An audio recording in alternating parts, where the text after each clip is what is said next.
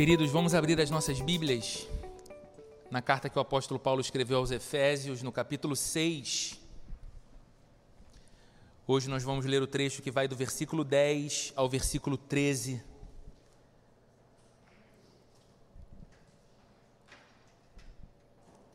Efésios, no capítulo 6, do verso 10 até o verso 13, caso você esteja sem a sua Bíblia ou prefira, você pode acompanhar a leitura do texto que será projetado nessas TVs aqui da frente. Você que acompanha a transmissão do nosso culto hoje online, pode ver também o texto sendo exibido na sua tela, na mesma versão em que nós lemos aqui na igreja. São as palavras do apóstolo Paulo, caminhando para a conclusão de sua carta, uma carta tão importante, uma carta tão impactante, que ele escreve para a igreja de Jesus que se reunia nessa cidade de um contexto pagão, nessa cidade politeísta, nessa cidade cheia de oportunidades para a vida e desafios para a fé, e ali uma igreja nasceu, ali uma igreja se desenvolvia. Essa igreja foi plantada pelo próprio apóstolo Paulo, e agora, aproximadamente dez anos depois do início dessa história de fé, Paulo, de dentro de uma prisão, por conta da pregação do Evangelho, escreve essa carta para esses cristãos e então, caminhando para a conclusão de tudo que ele tem a dizer, ele diz essas palavras que nós vamos ler nessa manhã. Diz assim o texto, Efésios capítulo 6, a partir do verso 10. Do verso 10. Finalmente, fortaleçam-se no Senhor e no seu forte poder. Vistam toda a armadura de Deus para poderem ficar firmes contra as ciladas do diabo Pois a nossa luta não é contra seres humanos, mas contra os poderes e autoridades, contra os dominadores deste mundo de trevas, contra as forças espirituais do mal nas regiões celestiais. Por isso, vistam toda a armadura de Deus, para que possam resistir no dia mal e permanecer inabaláveis depois de terem feito tudo. Até aqui, vamos fechar os olhos e vamos orar mais uma vez. Senhor, é diante da tua palavra que nos encontramos de novo. É na certeza de que o Senhor se faz presente em nosso meio, pois essa é a promessa que o Senhor fez e o Senhor não mente. É na certeza de que a tua palavra é viva, eficaz, é poderosa. É na certeza de que o Senhor tem por nós um amor eterno e é na certeza de que fomos trazidos a este lugar nessa manhã, ou estamos de alguma forma com o nosso coração ligado e conectado ao que está acontecendo neste lugar, neste momento, por causa da tua soberania e da tua vontade que realizou estas coisas. É nessa certeza que nós oramos e clamamos, pedindo que o Senhor nos fale ao coração é na certeza do teu amor, é na certeza da tua presença, é na certeza da tua bondade para com as nossas vidas que nós te pedimos, Deus, realiza em nós, individualmente, aquela obra que o Senhor determinou fazer por nós, para a tua glória, em nosso coração. Nos põe de pé, Senhor, nos instrui pela tua palavra, nos ajuda a ter a compreensão clara e e tributar a seriedade apropriada ao tema que a tua palavra nos traz ao coração nessa manhã, Senhor. Nos ajuda, Senhor, a fazer aquilo que a tua palavra nos ensina. Nos leva a esse lugar em que somos fortalecidos pelo teu poder, em que vestimos a armadura do Senhor e que temos assim a condição de permanecer firmes e inabaláveis como uma promessa da tua palavra para cada um de nós. Em nome de Jesus. Amém. E amém. Queridos, um dos nossos artistas brasileiros mais famosos e mais respeitados no Brasil e fora, inclusive um dos compositores e cantores mais celebrados fora do Brasil, é o Ivan Lins. E nas suas, dentre as suas muitas músicas famosas, há uma conhecidíssima, cujo título é Vitoriosa que com certeza você lembra bem do comecinho dela, que ele diz assim: "Quero a sua risada mais gostosa e esse seu jeito de achar que a vida pode ser maravilhosa". A gente conhece a música.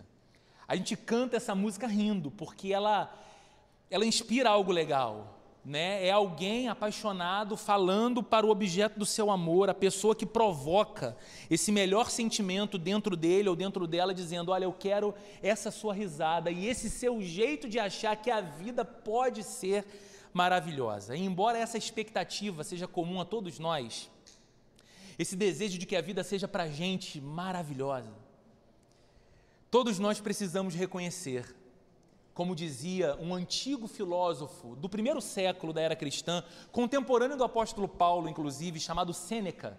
Sêneca dizia o seguinte: viver é lutar. E embora a gente de fato tenha esse esse doce anelo no coração de que a vida de alguma forma seja para a gente positiva, que a vida de, de alguma forma seja para a gente maravilhosa, nós sabemos que a vida é sinônimo de luta.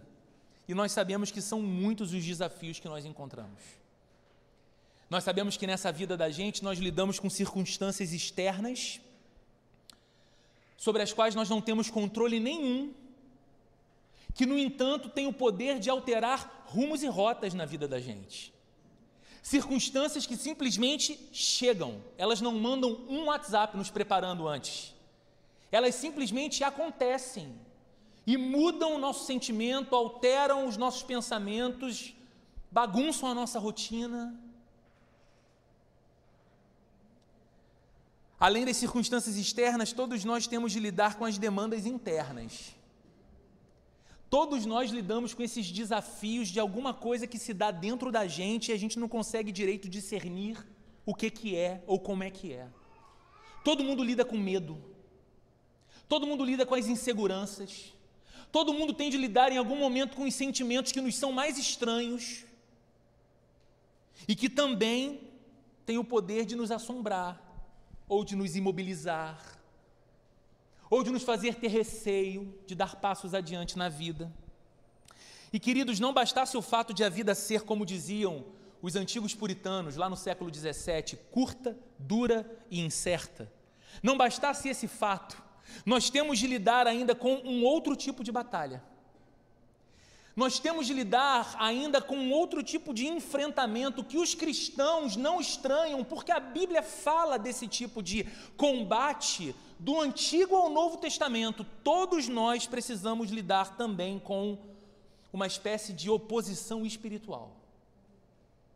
Uma oposição real, tão real ao ponto que nós não podemos fingir que ela não existe batalhas e lutas tão reais que se dão não apenas no campo das circunstâncias externas da nossa vida ou nas demandas internas do nosso coração, mas para além da nossa própria compreensão, nesse campo de batalha espiritual, por assim dizer. E é sobre essa realidade que o apóstolo Paulo fala nesse trecho final da carta que ele escreve aos Efésios. Na intenção de instruir os cristãos da cidade de Éfeso sobre como agir ele começa, e você leu comigo o verso 10, eu vou pedir que você acompanhe novamente. Ele começa dizendo assim: Finalmente, fortaleçam-se no Senhor e no seu forte poder. Essa palavra usada por Paulo aqui, finalmente, não significa simplesmente uma introdução do apóstolo ao trecho final da carta, embora também indique isso. A carta está acabando. Ele está concluindo a sua mensagem aos cristãos da cidade de Éfeso. No entanto, essa expressão traduzida aqui em nossa Bíblia como finalmente é sobretudo uma exortação. Uma exortação sobre como a igreja e os cristãos devem encarar a vida neste mundo, sob a ótica do evangelho, que por toda a carta o apóstolo Paulo esteve expondo.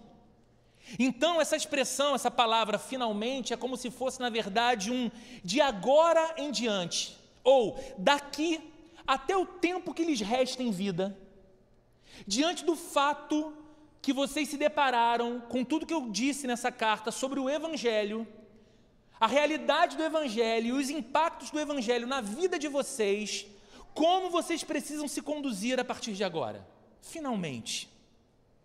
E ele diz: fortaleçam-se no Senhor e no seu forte poder.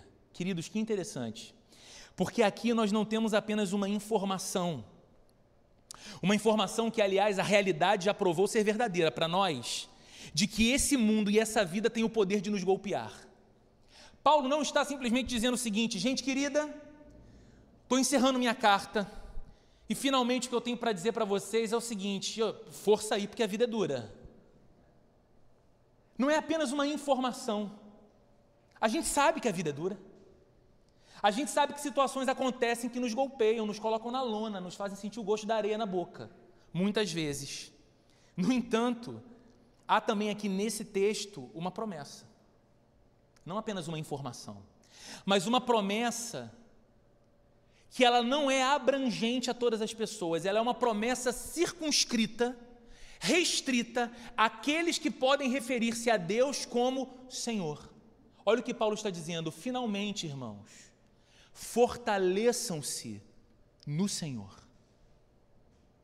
e no seu forte poder. Finalmente, irmãos, diante do fato de que vocês não questionam que essa vida é desafiadora e que vocês não questionam do que o Evangelho produziu e produz na vida e no coração de vocês, diante do inquestionável fato de quem é Deus na vida de vocês e que vocês se relacionam com Ele não como uma energia, não como uma força impessoal, mas como o Deus de vocês, o Senhor de vocês, de agora em diante, para o tempo que lhes resta de vida, sejam fortalecidos neste Deus que vocês tratam como Senhor. É uma promessa. É a Bíblia dizendo que é possível a você e a mim encontrar força para além de nós mesmos. Nessa vida que cansa, nessa vida que nos golpeia, nessa vida que nos surpreende, nessa vida de demandas externas que são desafiadoras, de demandas internas que são assustadoras e de batalha espiritual, para as quais nós não temos em nós mesmos armas nem estratégias, é possível ser fortalecido, ser fortalecida naquele Deus que nós chamamos de nosso Senhor. A Bíblia está dizendo que há um Deus real que promete para o seu povo a comunicação de uma graça, de uma bênção que o não cristão não conhece. É por isso que eu disse que essa é uma promessa circunscrita. Paulo está escrevendo para uma igreja, Paulo está escrevendo para uma comunidade de crentes, Paulo está escrevendo para pessoas que tiveram um encontro real e transformador, definitivo com Jesus Cristo. Para estas pessoas, ele está dizendo: Deus comunica a vocês uma dádiva, uma graça, uma bênção que pode os fortalecer. Então veja, querido, o que a Bíblia está dizendo aqui é que é muito mais do que você estar intelectualmente envolvido com as Sagradas Escrituras. É muito mais do que você estar cognitivamente convencido daquilo que a Bíblia diz. Mas esse texto está nos apresentando algo que é da dimensão da experiência algo que pode ser buscado, algo que deve ser buscado ativamente por nós. Paulo não está dizendo simplesmente o seguinte: acreditem, há uma força à disposição de vocês. Não, ele está dizendo, agora, com todo vigor, busquem ativamente ser fortalecidos no Senhor e no seu forte poder. Ele é até redundante. É uma procura intensa, é uma busca ativa, porque tem a ver com a experiência. Porque, como alguém já disse no passado, eu não sei quem foi, mas disse muito acertadamente: no mundo espiritual não há feriado. Você não tem tempo de descanso. A batalha, ela não vai cessar. A batalha contra o seu coração, a batalha que invade os seus pensamentos, aquilo que tem o poder de mudar a rota da tua vida para um lugar distante do que Deus propôs, nunca cessa. E é por isso que nós precisamos ter uma busca ativa por essa experiência de encontrar no Deus que é real, no Deus que é o nosso Senhor, força para além das nossas forças naturais e sermos fortalecidos em seu forte poder, ao invés de ser alguém que fica esperando que as circunstâncias dessa vida trabalhem pela sua felicidade. Ao invés de termos aquela tola decisão de acreditar que em algum momento as próprias circunstâncias do viver vão trabalhar para que eu seja feliz em Deus. A Bíblia me aponta um outro caminho, me aconselha numa outra direção. Procure ativamente pelo poder de Deus, para que esse poder te fortaleça nessa vida que é desafiadora. Não espere pelas circunstâncias. Corra para Deus e seja dele fortalecido. E queridos, a pergunta que temos que fazer é: por que temos que buscar esse revestimento espiritual? Por que temos que buscar esse revestimento de poder? De acordo com o próprio texto que lemos, não é apenas porque o nosso coração enganoso pode nos pregar algumas peças aqui e ali. E você sabe que isso é verdade. Seu coração enganoso te prega peças. Te faz querer coisas que você não deveria querer e quando você alcança, você se sente frustrado porque ainda sente falta de um monte de outras coisas.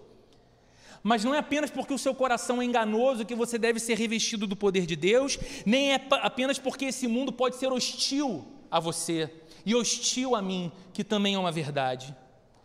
Mas porque, segundo a Bíblia, você e eu enfrentamos uma ferrenha oposição espiritual. E queridos, a sensação que eu tenho, e a sensação que me visitava durante essa semana, enquanto eu lia esse texto, fazia as minhas anotações, consultava os meus autores de referência para isso que eu estou aqui trazendo para vocês, a sensação que me visitava era: eu estou falando de um tema central da Bíblia.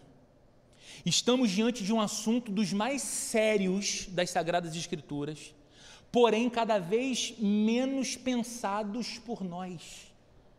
Nós entramos num caminho com a nossa mentalidade de século 21 de secularizar tudo e de naturalizar tudo. Tudo, tudo se tornou para nós tão natural, tão humano, tão circunstancial, tem a ver com o que eu sou, tem a ver com o que eu sinto, tem a ver com o que acontece à minha volta, tem a ver com, com o sistema da economia ou com o sistema em que a sociedade está desenhada, que nós nos cegamos para o fato de que existe uma dimensão para além do que os nossos olhos veem. E a Bíblia diz o tempo todo sobre isso numa dimensão bélica, de combate, de luta, de embate, de batalha. E Paulo diz no verso 11, veja na sua Bíblia: vistam toda a armadura de Deus para poderem ficar firmes contra as ciladas do diabo. Você percebe a, a, a, a sequência lógica do apóstolo Paulo aqui. Primeiro, não como quem simplesmente está entregando as últimas palavras de sua carta, coisas que você pode desconsiderar porque são apenas palavras de despedida, mas como alguém que chama a atenção para aquilo que é muito importante. O que é importante? Sejam fortalecidos no poder de Deus vocês por vocês mesmos, independentemente da formação intelectual, independentemente da condição econômica, independentemente da capacidade é, de trabalho, independentemente dos relacionamentos que possuem, vocês por vocês mesmos não têm condições suficientes de enfrentar a vida como a vida é a vida toda como a Bíblia apresenta. Então, sejam fortalecidos no poder de Deus. Como é que eu faço mais isso, Paulo? Como é que esse fortalecimento se desenvolve? E ele segue: vistam toda a armadura de Deus. Ele continua com linguagem militar. Vistam toda a armadura de Deus para poderem ficar firmes contra as ciladas do diabo. Percebe como ele é, de fato, usa, aqui uma linguagem militar, bélica, de combate. Você e eu devemos nos vestir com a armadura de Deus. O que, que é isso?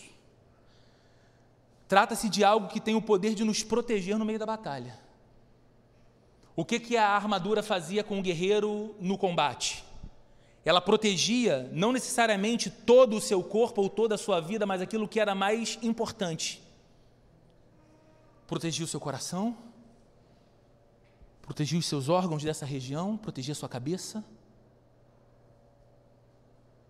A Bíblia está dizendo que existe algo que nós podemos encontrar em Deus, uma armadura que nós devemos vestir, que tem o poder de nos preservar, aquelas coisas que são mais importantes para nós no meio dessa vida que é uma batalha e um combate. Essa armadura tem o poder de preservar a nossa mente. Essa armadura que a gente se veste e é uma armadura de Deus, tem o poder de proteger a nossa mente daqueles pensamentos que muitas vezes nos invadem e são pensamentos desviantes que vão fazer a gente trilhar na direção oposta que Deus aponta para nós. Mas essa armadura também tem o poder de proteger os nossos sentimentos e afeições.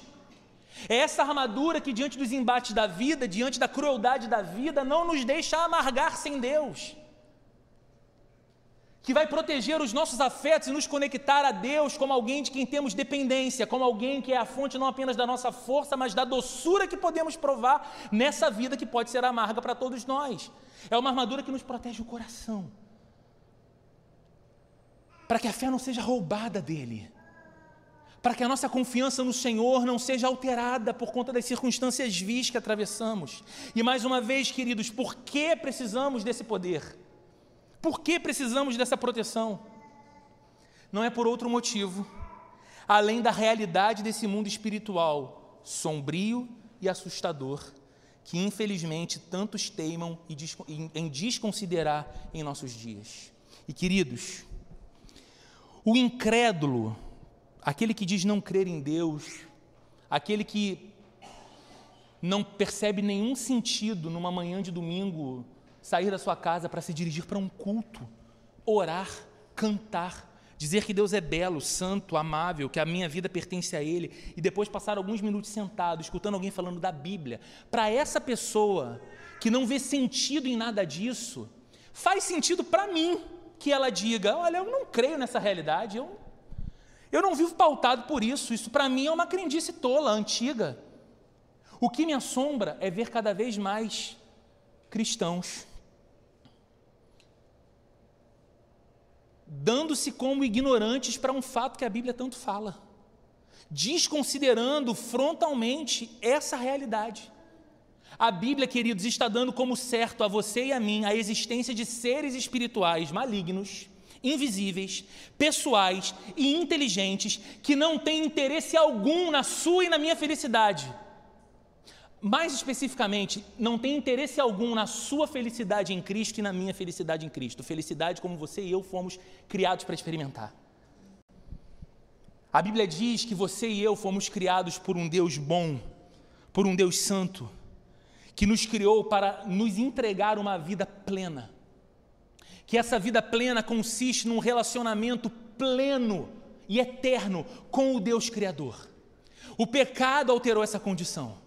O pecado nos roubou desse lugar. O pecado gera em nós sede de plenitude de vida, mas o olhar para as fontes erradas e a gente vai buscar longe de Deus aquilo que só encontramos em Deus.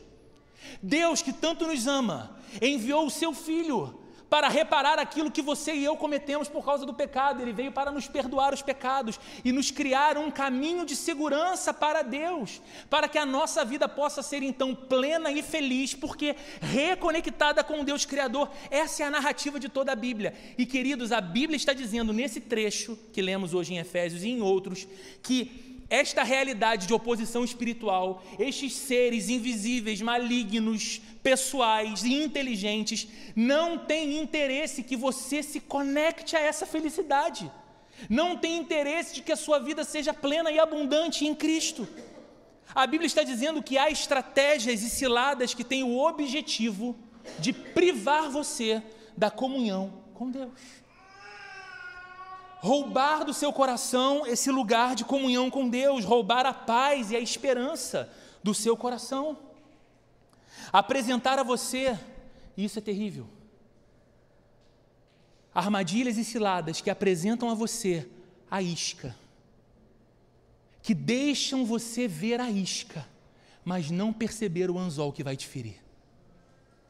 E você olha para aquilo e cobiça a isca aquilo é agradável, aquilo é desejável, aquilo parece bom, aquilo parece fazer todo sentido, e você vai com toda a sua força e se lança naquilo.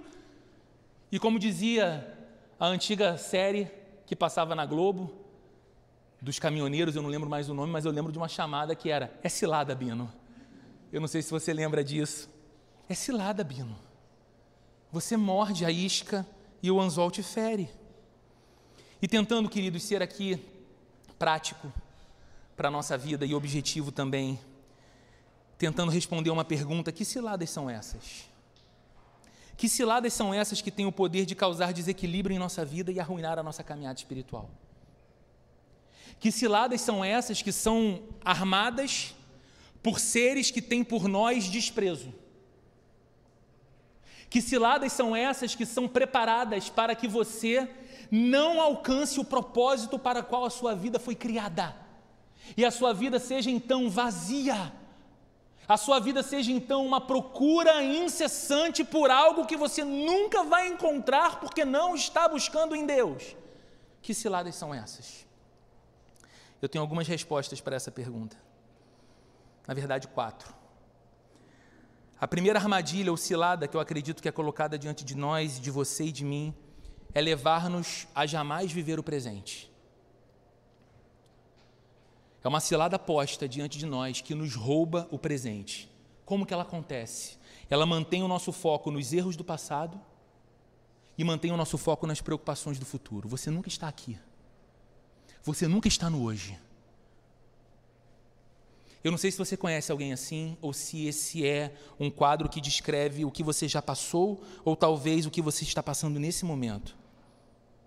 Talvez aquele tipo de pessoa cujos erros do passado vivem atormentando, como uma espécie de lembrança acusadora em sua mente e coração.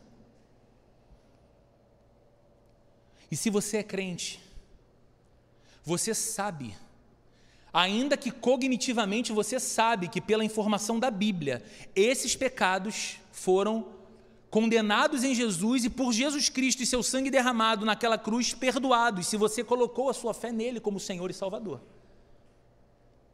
Agora, o fato de saber disso não muda que, de alguma forma, o seu coração é visitado por uma constante lembrança acusadora, que tenta te convencer que você jamais será digno de se tratar como um filho de Deus ou como uma filha de Deus. Uma acusação que o tempo todo vai falar para você: você está orando?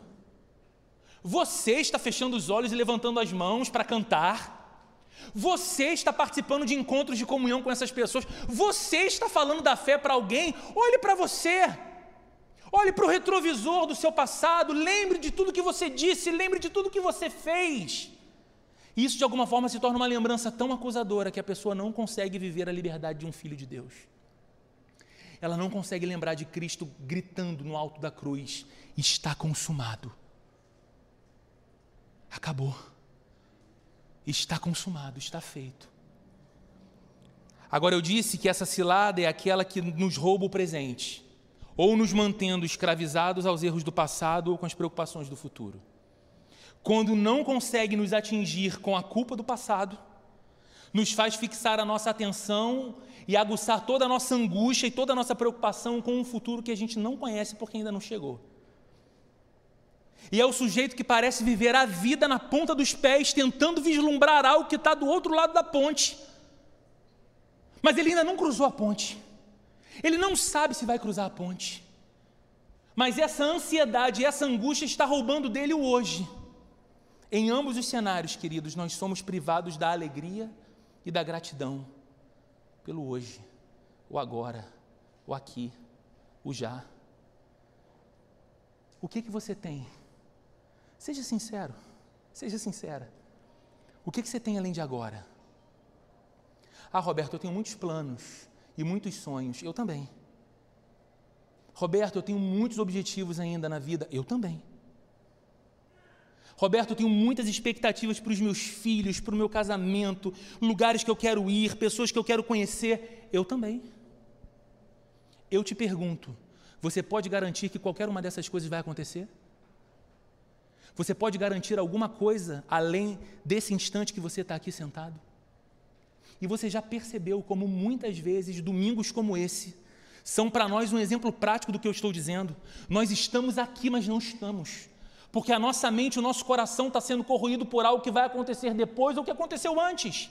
Pode ser o almoço do dia das mães, pode ser a reunião do trabalho no meio da semana, pode ser aquilo que te disseram no meio da semana. Roubou o seu coração do agora, do presente, da dádiva mais maravilhosa que Deus te deu. Hoje de manhã, a graça de Deus sorriu para você outra vez, te colocou de pé, você está aqui. Você não está nesse amanhã que te angustia. Você não pode fazer nada por ele, você está aqui.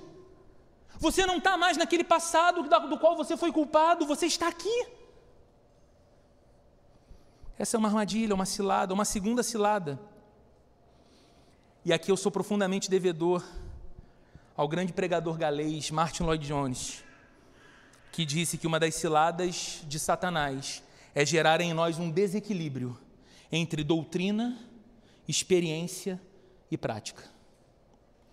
E eu vou tentar explicar isso aqui, porque essa é uma das armadilhas que mais facilmente os cristãos caem. Que armadilha é essa? É o erro de você superestimar a doutrina, mas não se preocupar com a prática da fé, nem buscar experiência com Deus. Você superestima a doutrina. Para você, para você, cristianismo tem a ver com aquilo que você consegue capturar intelectualmente, apreender da Bíblia, e você é capaz então de explicar teologicamente, doutrinariamente, quem é Deus, o que é a vida, qual foi a obra de Cristo, o que é o pecado, como que o pecado encontrou redenção em Cristo Jesus, como será o final de todas as coisas. Você tem uma cabeça sistemática, teologicamente falando superestima a doutrina como se isso fosse a única coisa que faz do cristão um cristão, mas você não se importa com a prática da fé. Ou seja, essa doutrina, ela incha a sua cabeça, mas o teu coração é frio e a sua ética é torta. Porque você não busca experiência. Para você isso é uma dimensão desnecessária de ser buscada e você não tenta pautar a sua vida por aquilo que diz crer. Ou então, o engano de atribuir o máximo valor para a experiência. Você precisa da pele arrepiada. Você precisa dessa sensação estranha de que de alguma forma você está performando nas regiões celestiais e espirituais. Mas você não se importa com doutrina, como aquilo que vai estabelecer o caminho para que você tenha uma experiência segura com Deus e você também não se importa com conduta de vida. Ou seja, aquela mística que acontece no encontro todo-poderoso não tem conexão nenhuma com o que vai acontecer no dia seguinte no seu ambiente de trabalho. Não, não alcança, não toca, não molda, não transforma. Ou ainda o erro de ser uma pessoa que estima um tipo de comportamento ético cristão. Para você, o comportamento é aquilo que há de mais importante, mas você não anseia pela experiência de ser amigo de Deus e nem tem apego pela doutrina. E aí você cai naquele terrível erro, que é estimular e esperar que o mundo todo se torne uma espécie de expressão de sociedade cristã, mas desconsiderar aquilo que a doutrina, se você se importasse com ela, teria te ensinado, de que é impossível alguém viver como um cidadão do reino de Deus e com a ética do evangelho de Jesus se não nasceu de novo. Então você esperar de um mundo caído uma ética regenerada é uma tolice. E nesse desequilíbrio, queridos, nós não temos o cristianismo verdadeiro, só uma caricatura religiosa. E eu sei que aqui está um campo, por isso que eu disse que os cristãos mais facilmente caem, porque é muito fácil a gente pender para um lado ou para o outro. Só que o cristianismo vai trazer para você e para mim um apego apaixonado pela doutrina que nos fala pela Bíblia quem é o nosso Deus, qual é o caminho que ele tem para nós. Um apego cheio de anseio por experiência real com esse Deus que nos trata como amigos e nos chama à sua presença santa, real e poderosa. E esse encontro com a presença de Deus e esse conhecimento da palavra de Deus vai fazer alguma coisa na maneira como eu conduzo a minha vida e minha caminhada nesse mundo. Mas qual é a cilada? A cilada é você desconsiderar pelo menos uma dessas coisas e não ter o cristianismo verdadeiro. Terceiro, terceira cilada, ou terceira armadilha, que Paulo nos alerta que precisamos permanecer firmes contra essas ciladas. É a cilada de não acreditar ou desprezar a existência do diabo. Tem gente que você fala e sente um arrepio. Eu não gosto, não, fala nesse nome. Me sinto mal, nada a ver um domingo como esse falar essas coisas atrai coisa ruim. Quanto mais diminuímos a consciência da existência desse ser, queridos, que a Bíblia apresenta, ora como Satanás, expressão hebraica que significa adversário, ora como diabo, expressão grega que significa enganador. Quanto mais nós diminuímos a consciência da existência deste ser, mais vulneráveis nós ficaremos ao seu agir e mais cegos as suas ciladas e armadilhas contra nós. C.S. Lewis, um grande autor cristão, muito conhecido por ter escrito as Crônicas de Nárnia, escreveu um livro maravilhoso que vale muito a pena você ler. Você encontra em qualquer livraria, de verdade, hoje em dia, e na internet também, chamado Cartas de um Diabo a Seu Aprendiz. É uma história, uma fantasia que C.S. Lewis escreve, falando de algo muito real. É a história de um diabo poderoso que tenta ensinar um diabinho. as artimanhas e as estratégias. E qual é o objetivo que ele tem ao ensinar aquele pequeno diabo? É que aquele pequeno diabo seja um tentador bem-sucedido dos cristãos, fazendo com que o cristão não consiga alcançar o propósito de sua vida, que é se aproximar do inimigo, do diabo. E aí, num dos trechos do livro, C.S. Lewis traz o seguinte trecho, o seguinte relato do diabo mais experiente falando para o diabo menos experiente. A melhor maneira de manter um cristão distraído do seu propósito de servir o nosso inimigo é fazê-lo esquecer que nós existimos. Mantenha ele distraído. Mantenha ele distraído com as pessoas. Você sabe, você sabe disso? C.S. Lewis escreve num contexto europeu, ele está na Inglaterra, então ele está numa época e num contexto em que as pessoas iam muito paramentadas à igreja, com chapéu, com ternos. E ele diz assim: mantenha-os focados no estranho desenho do chapéu daquela senhora, ou no estranho corte do terno daquele senhor, de modo que distraídos com coisas pequenas e vis, eles não percebam a nossa ação, roubando deles o propósito de suas vidas. Queridos, se há uma cilada contra você e contra mim, é a cilada de que a gente diminua a nossa consciência de que existe uma real oposição contra nós. E que esse que é apresentado na Bíblia como o inimigo de Deus é também nosso inimigo se nós pertencemos a Deus. E que sobre ele nós precisamos ter algum tipo de posicionamento. Resistir-lhe. Você resiste a algo ou a alguém que você tem consciência de sua força e poder. Não é fugir de modo amedrontado. É ter uma postura de quem está em luta e o resiste, mas não se rende. Quarta e última característica, perdão, quarta e última cilada, de muitas outras que nós poderíamos falar, eu creio que seja aquela cilada de nos fazer duvidar do caráter de Deus. Essa é uma armadilha usada pelo diabo, que é o enganador desde o início. E eu quero te chamar a atenção ao texto de Gênesis, o primeiro livro da Bíblia, que nos fala exatamente sobre isso. O texto vai ser projetado aqui na tela. Gênesis capítulo 3, do verso 1 ao verso 6, diz assim a Bíblia: Ora, a serpente era o mais astuto de todos os animais selvagens que o Senhor Deus tinha feito. E ela perguntou à mulher: Foi isto mesmo que Deus disse?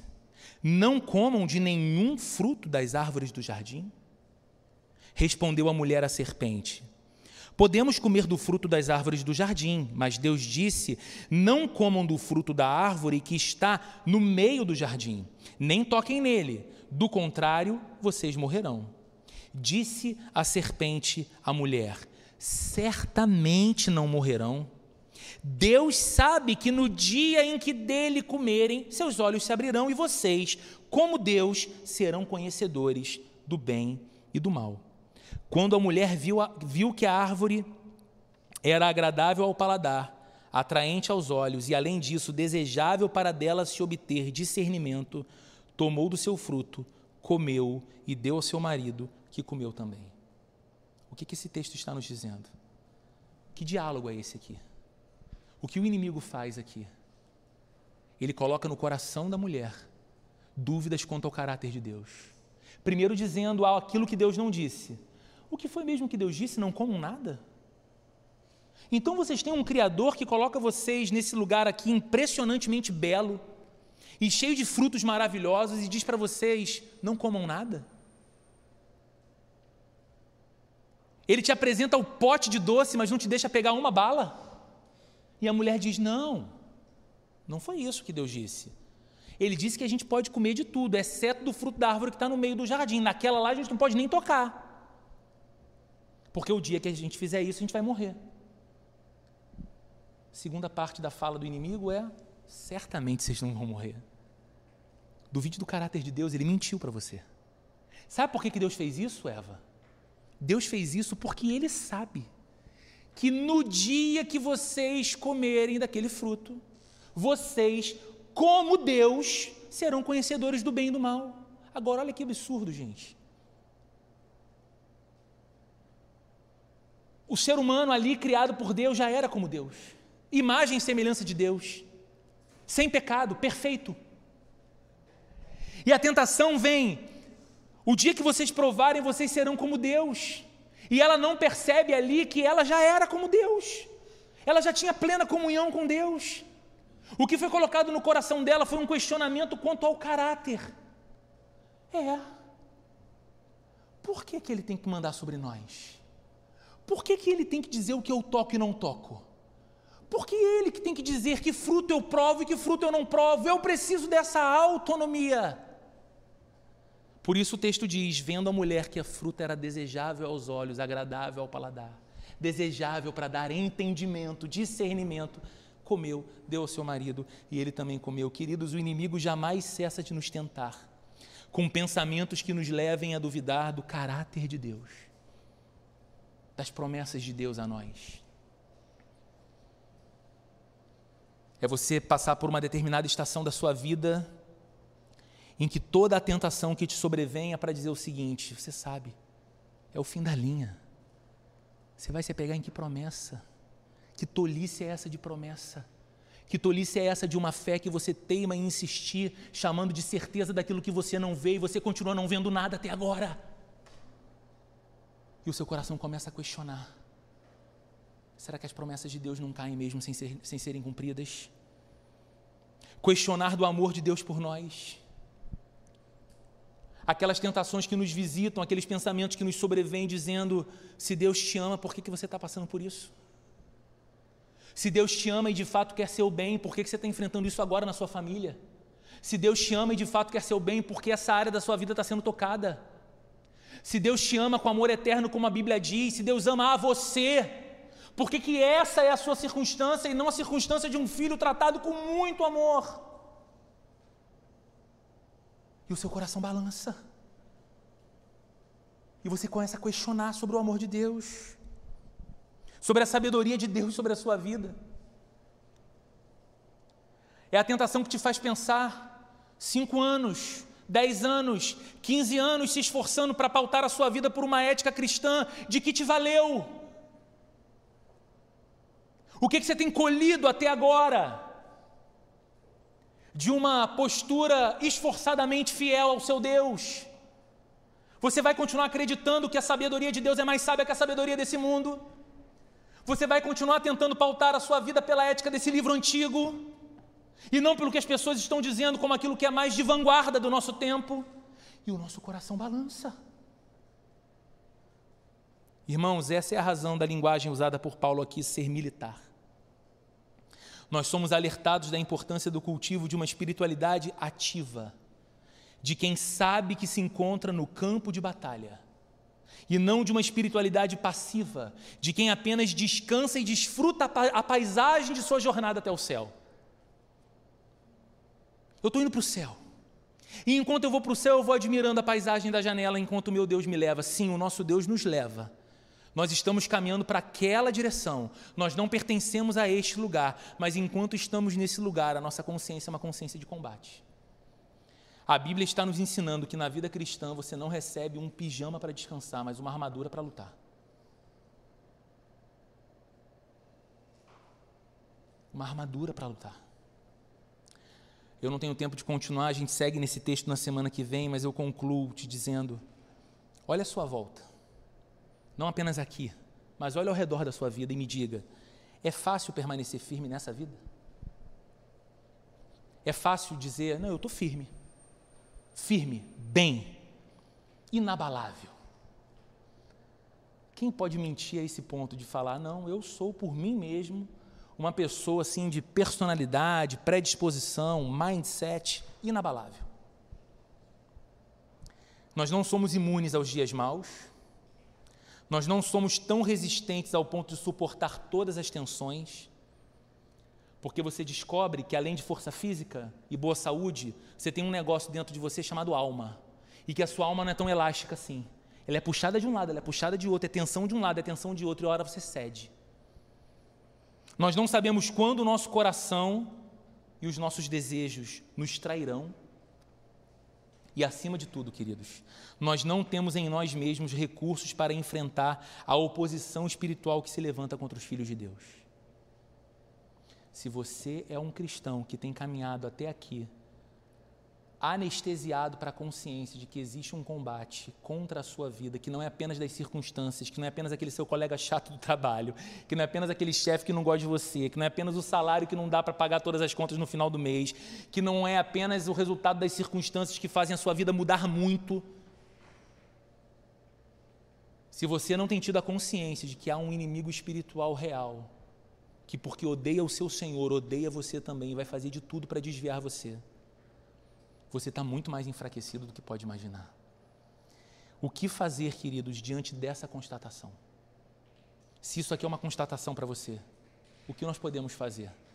Nós não temos absolutamente nada a fazer além das palavras de Paulo no texto que lemos hoje. Fortaleçam-se no Senhor e no seu forte poder.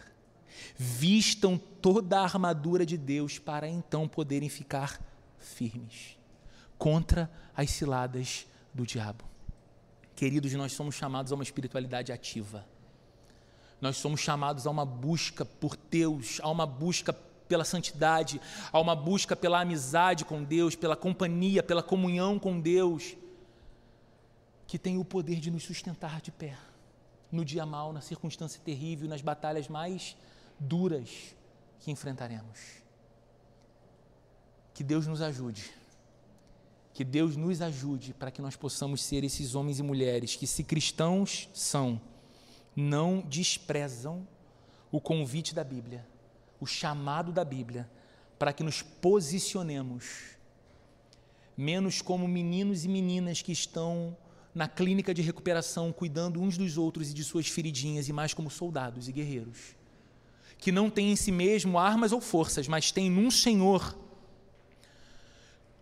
cuja santidade e bondade são provadas a nós, toda a fonte de força, toda a fonte de recursos que nós necessitamos para que se cumpra a promessa bíblica, permanecermos de pé.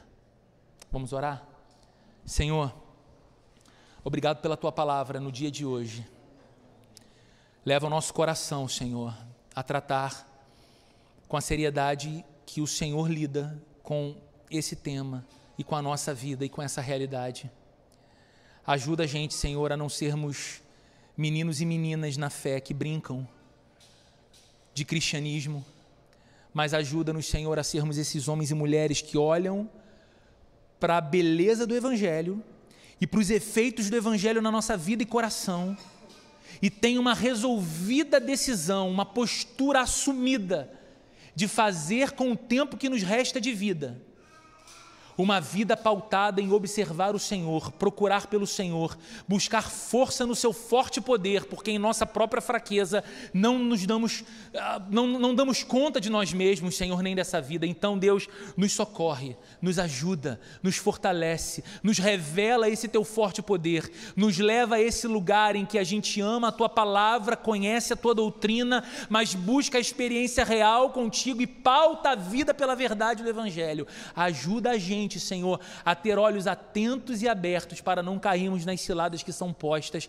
diante dos nossos olhos e possamos no Senhor, como promessa da tua palavra, permanecer firmes e inabaláveis em nome de Jesus. Que o amor de Deus, a graça de nosso Senhor e Salvador Jesus Cristo e a comunhão e a consolação do Espírito Santo esteja presente com cada um de nós aqui nessa manhã, hoje e para todo sempre. Amém e amém.